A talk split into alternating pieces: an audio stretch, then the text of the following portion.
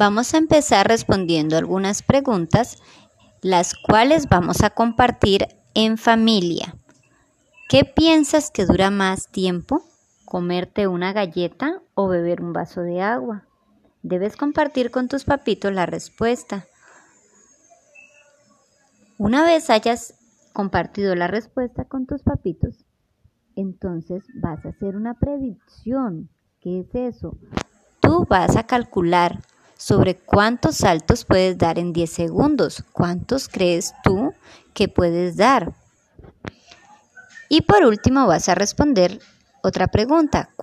¿Durante cuántos segundos puedes sostenerte sobre un solo pie? ¿Tú qué crees? Bueno, ahora pues lo vas a hacer para que salgas de dudas.